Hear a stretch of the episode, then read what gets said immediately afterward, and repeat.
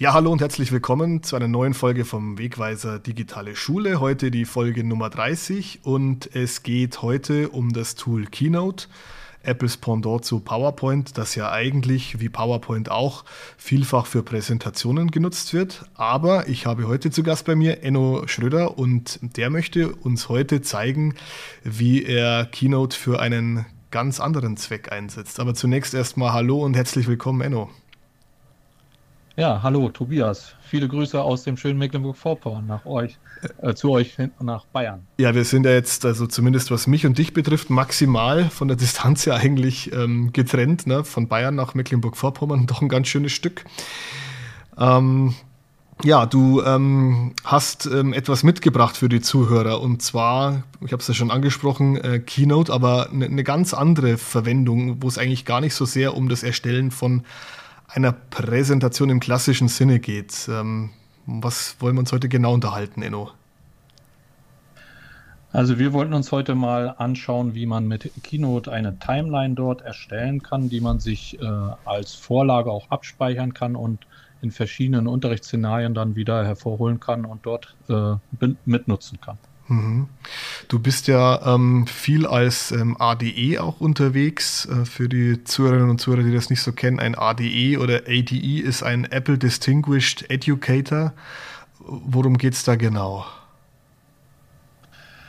Ja, prinzipiell sind wir äh, Lehrer, die sich dort äh, insbesondere mit den äh, Programmen von Apple auskennen und nicht nur mit den Programmen, sondern auch mit Szenarien, wie man äh, die Geräte und auch die Programme im Unterricht einsetzen kann. Äh, das ist sicher nur eine Sache. Für mich ist es eigentlich auch äh, ja, ausschlaggebend, dass ich zunächst eigentlich immer überlege, äh, was ist mein Problem und äh, welche Apps oder Programme helfen mir, dort äh, dieses Problem zu bewältigen. das kann auch durchaus fernab von Apple mit äh, anderen Programmen sein, dass wir freie Software verwenden oder auch aus dem Windows-Bereich dort äh, Applikationen mhm. verwenden. Mhm, verstehe. Und dieses Keynote, ähm, das setzt du jetzt auch mit deinen Schülerinnen und Schülern ähm, im Unterricht immer wieder mal ein, ähm, da ihr auch iPads habt, um im Unterricht damit zu arbeiten. Ne? Ja, wir sind seit 2013 in einer 1 zu 1 iPad-Umgebung unterwegs. Das heißt, alle Schüler ab der Klasse 7 haben dort ein elternfinanziertes Gerät und das jetzt äh, schon seit über acht Jahren. Und äh, wenn man solche Geräte hat, muss man sich A, äh, Gedanken machen, wie soll das Unterrichtsszenario aussehen, wie kann ich dort äh, mit diesen Geräten arbeiten und sie vernünftig einsetzen. Äh, sie sollen ja nicht nur ein teures Spielobjekt sein, sondern wir wollen da produktiv mitarbeiten. Mhm. Ja, und da kommt natürlich dann äh, zum Tragen, dass wir die Apple-eigenen Apps, die dort schon drauf sind, weitestgehend nutzen können in verschiedenen Bereichen, sodass wir gar nicht so viele zusätzliche Apps dort einsetzen. Mhm. So, und ein Beispiel ist äh, Keynote hier, welches äh, ganz klassisch für uns natürlich für die Präsentation in, in verschiedenen Unterrichtsfächern eingesetzt wird, welches aber auch äh, durchaus äh, in verschiedenen anderen Szenarien eingesetzt werden kann, hier ist das Beispiel mit dem Zeitstrahl, das ich heute mal geben will. Im Moment arbeite ich gerade mit Schülern äh, an Erklärvideos. Äh, dort kann man äh, die äh, App Keynote natürlich auch ganz hervorragend einsetzen, mhm. was man jetzt vielleicht nicht denken würde, dass auch äh, für die Filmproduktion durchaus äh, ein gutes Format ist, welches ich nutzen kann. Mhm. Okay. Du hast es ja schon angesprochen, ähm, Keynote ist ja Bestandteil der Apps, die ja so mitgeliefert werden auf dem iPad.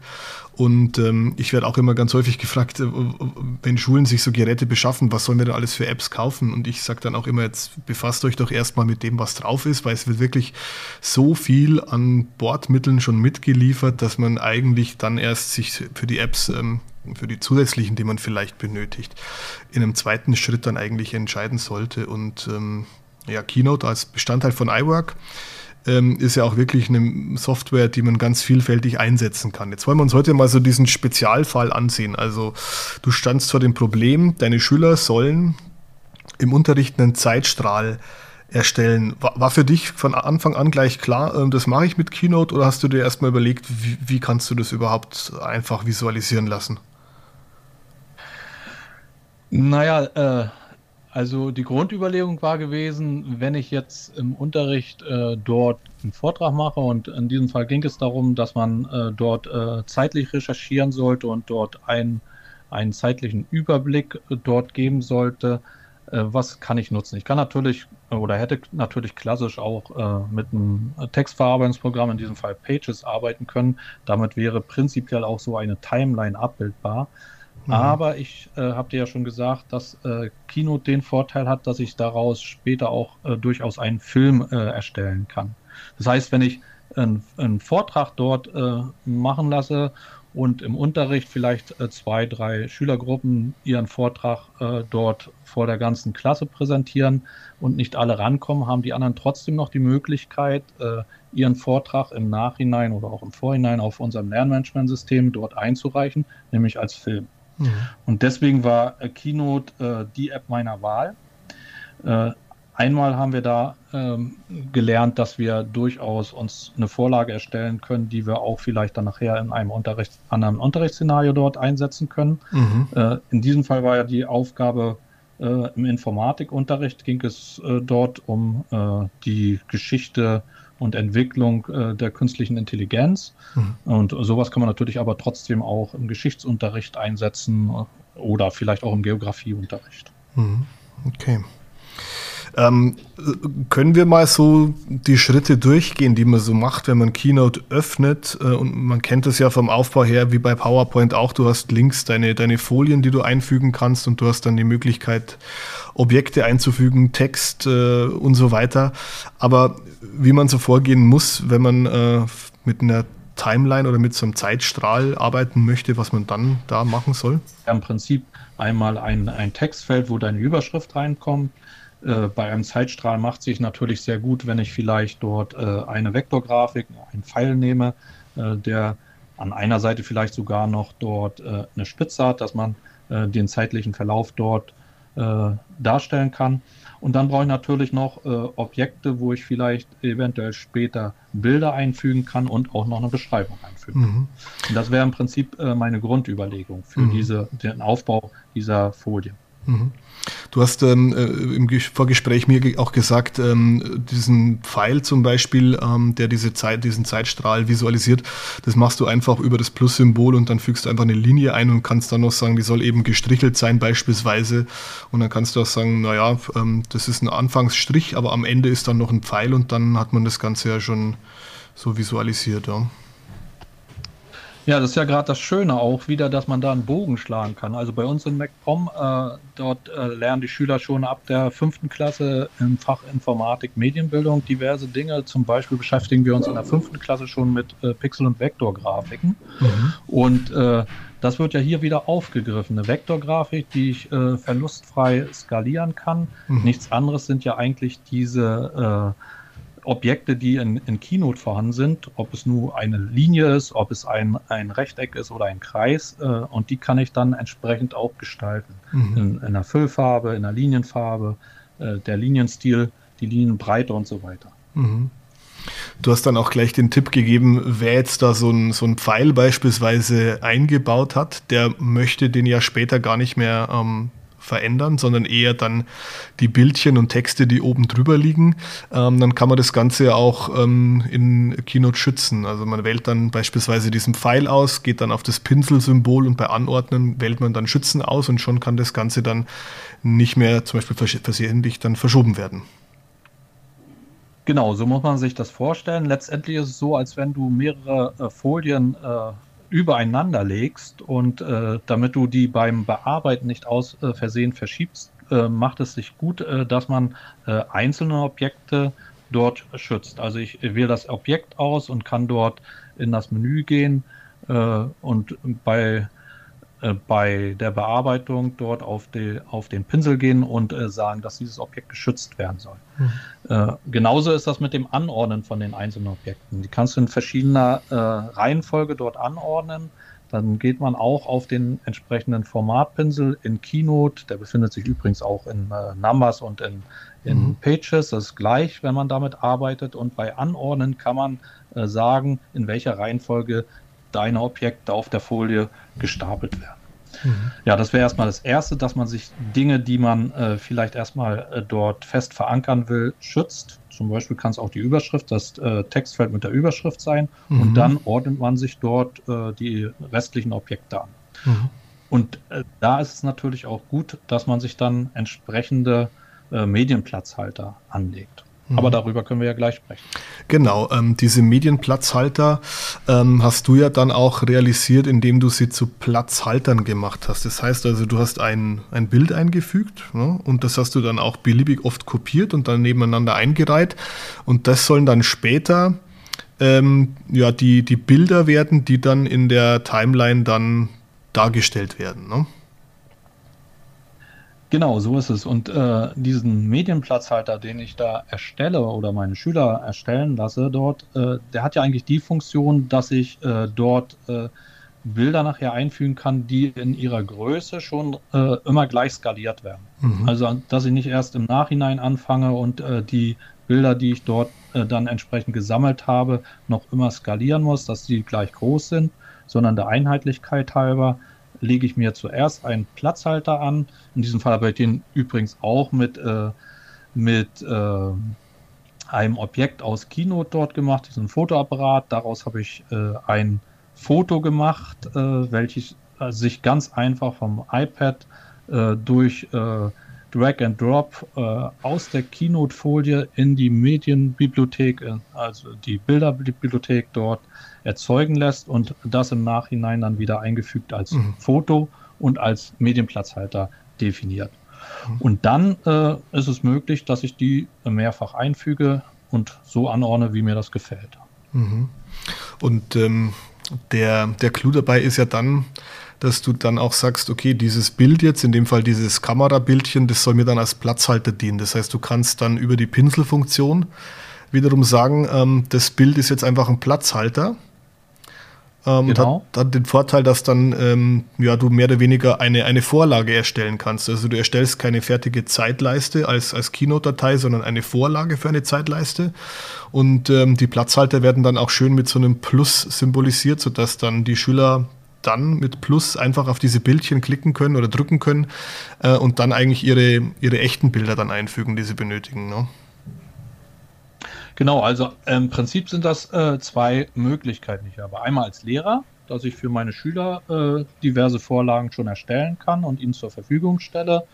Und das Zweite, die Schüler können sich selbst natürlich Vorlagen erstellen, welche sie auch für verschiedene Unterrichtsfächer immer nutzen können. Mhm. Und das ist äh, dieser Vorhalt äh, oder dieser Vorteil äh, von Platzhaltern, die dann unten in der rechten Ecke so ein kleines Plus haben, wo ich dann im Prinzip meine äh, im Nachhinein äh, recherchierten und herausgesuchten Fotos dort einfügen kann. Mhm. So.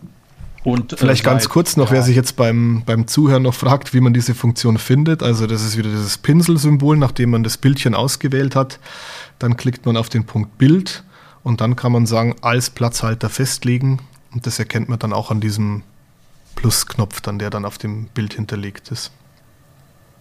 Genau, das sind, ist immer äh, sozusagen das Zeichen, dass äh, dieses entsprechende Foto dort als Platzhalter äh, dort definiert ist. Und äh, das findet man ja auch in den diversen Vorlagen, die Apple eigentlich schon mitliefert in, mhm. in seinem Programm. Ja, genau, stimmt. Ja, und äh, eine zweite Sache, die bei diesen Platzhaltern ganz interessant ist, die seit geraumer Zeit äh, auch möglich ist, dass ich dort jeden Platzhalter einen Titel und einen Untertitel hinzufügen kann. Das mhm. muss ich äh, dort auch aktivieren, indem ich äh, das ausgewählt habe, den entsprechenden Platzhalter und über die Formatierungsfunktion äh, dann äh, Titel und äh, Untertitel erstmal aktiviert habe. Und dann habe ich die Möglichkeit, dass ich zu jedem Platzhalter, in diesem Fall äh, eine Zahl hinzufügen kann, eine Jahreszahl und noch eine Erklärung, was ist auf dem Bild zu sehen oder auf der Applikation, mhm. dem Clipart oder was ich da gerade eingefügt habe. Das gefällt mir sehr gut, diese Idee. Also Titel und Untertitel werden dann zu Jahreszahl und Beschreibung. Und das macht es dann ja ganz einfach ähm, beim, beim Erstellen von so einer Zeitleiste. Dann einmal die Vorlage erstellen und dann geht das ganz schnell.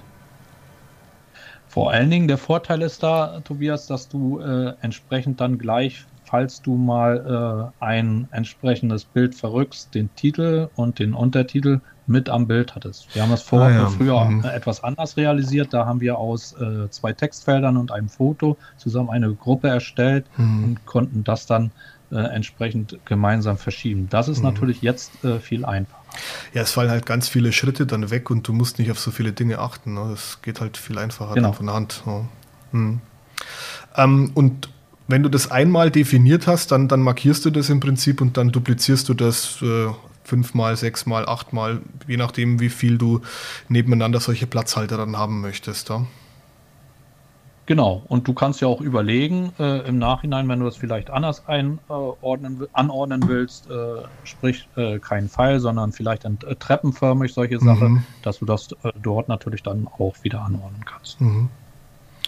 Ähm, am Schluss dann einfach Ablage speichern unter, also ich denke jetzt vom Mac her natürlich, aber beim iPad ist es dann einfach, das, das wird automatisch gespeichert. Ne? Und dann hast du eine Keynote-Datei, ähm, die kannst du vielleicht noch Vorlage Zeitleiste nennen oder was auch immer. Und ähm, wenn du die dann öffnest, dann, dann kannst du eben loslegen, kannst dann Bilder und Texte einfügen für die Zeitleiste und die dann entsprechend dann wieder abspeichern. Ne? Das äh, wäre eine Möglichkeit. Du hast natürlich am iPad äh, in, in, Keynote äh, wie auch in Pages und so weiter die Möglichkeit, dass du eine von dir erstellte äh, Folie äh, dort auch als Vorlage abspeichern kannst. Also ah, wenn du okay. Äh, fertig bist, äh, könntest du auch äh, gehen auf Exportieren mhm. und äh, dort ein Kinothema, ein neues Kinothema erstellen, welches du dir als äh, deine persönliche Vorlage auch in Keynote ablegen könntest. Ach so. Also so wie du die äh, Kinothemen dort siehst, äh, die Apple schon zur Verfügung stellt. Ja, ja, verstehe. Da dir eigene Themen erstellen, die du mhm. dann auch nutzen kannst. Die sind dann unten eingereiht oder wo finde ich die dann? Genau. Ja, aha. Ah ja, das ist clever. Genau, bei meine Vorlage. Ja, ich habe es bis jetzt einfach nur gemacht, halt als Datei abspeichern und dann darauf zurückgreifen, aber das genau, ist natürlich deutlich sinnvoller noch, ja. Mhm. Je nachdem, ne? Also wenn du jetzt ein äh, besonders gut gelungenes äh, Beispiel dort hast, dann, dann lege ich mir das Thema auch so unten an. Mhm. Ja, Nicht bei schön. jeder, ja. aber durchaus äh, die, die Möglichkeit besteht. Und an ja. dieser Stelle besteht ja auch die Möglichkeit, dass du die als Film exportieren kannst. Ne? Was ich äh, vorhin gerade angesprochen habe, äh, dass diejenigen, die nicht rangekommen sind, äh, durchaus dort auch noch äh, mit äh, eingesprochenen Text einen Film exportieren konnten und auch ihren Vortrag noch einreichen. Mhm. Das wollte ich nochmal nachfragen spannend und äh, recht flexibel. Ne? Mhm. Das ist mir noch nicht ganz klar, Enno. Das heißt, ähm, wenn deine Schüler jetzt aus der Vorlage heraus eine Zeitleiste fertig erstellt haben, mhm. ähm, was zeichnen sie dann genau auf oder was kommt dann als Video raus? Ja, da haben wir äh, auch wieder zwei verschiedene Möglichkeiten. Also du kannst äh, auf dem iPad, für diejenigen, die vielleicht nicht ganz so bewandert sind, äh, hast du die Möglichkeit, äh, diese, äh, diese Timeline jetzt erstmal äh, zu, zu animieren. Das heißt, dass ich dort natürlich die einzelnen Platzhalter auch nacheinander äh, erscheinen lasse. Mhm. Und das wäre dann möglich, dass ich im Nachhinein das entweder meine Power, PowerPoint sage ich jetzt schon, Keynote oder PowerPoint, also meine Präsentation, sagen wir mal so, dass ich die Präsentation im Nachhinein ablaufen lasse, starte und äh, mit einer Bildschirmaufnahme einspreche. Mhm, Oder ich würde äh, in der Präsentation auch noch einsprechen, da kann ich äh, Ton ja auch hinzufügen. Äh, das konnte jeder selbst entscheiden, wie es für ihn am besten war. Der Vorteil äh, mit der Bildschirmaufnahme ist, äh, dass ich dort live so einsprechen kann. Mhm. bei dem anderen müsste man dann eben Bild für Bild äh, das vertonen, das habe ich auch schon mal erklärt, das kann man Ach nachher so. wieder zusammenfassen. Mhm. Okay, also zwei Wege, wie man dann zu einem fertigen Erklärvideo ja. kommen kann. Mhm. Ja. Nutzen deine Schüler auch ähm, häufiger diese Möglichkeit, dass sie mit so Vorlagen arbeiten, damit sie nicht immer das Rad neu erfinden müssen? Oder anders gefragt, ist dir das auch wichtig als Lehrkraft, dass du das ihnen zeigst und dass sie das auch äh, umsetzen so? Na, bei uns ist das ein äh, ich sagte ja vorhin schon in Mecklenburg-Vorpommern, Thema auch schon in Klasse 5, wie erstelle ich eine Präsentation? Und arbeiten wir mit LibreOffice, stellen den Schülern auch erstmal äh, äh, Folienvorlagen zur Verfügung, dass sie erstmal dort äh, ja, mit einsteigen können und, und auch erstmal den Sinn verstehen, äh, was mhm. dort passiert. Äh, der große Vorteil ist ja, wenn ich jetzt äh, schon äh, Vorlagen nehme, die mir dort entsprechend zur Verfügung gestellt wurden, dass sich äh, Layouter und Designer dort schon einen Kopf gemacht haben mit der Farbgestaltung und ja. den äh, entsprechenden Schriftarten und Schriftgrößen. Das ist ein großer Vorteil. Andererseits mhm. sollen die Schüler natürlich auch äh, selbstständig lernen, äh, diese Sachen anzulegen.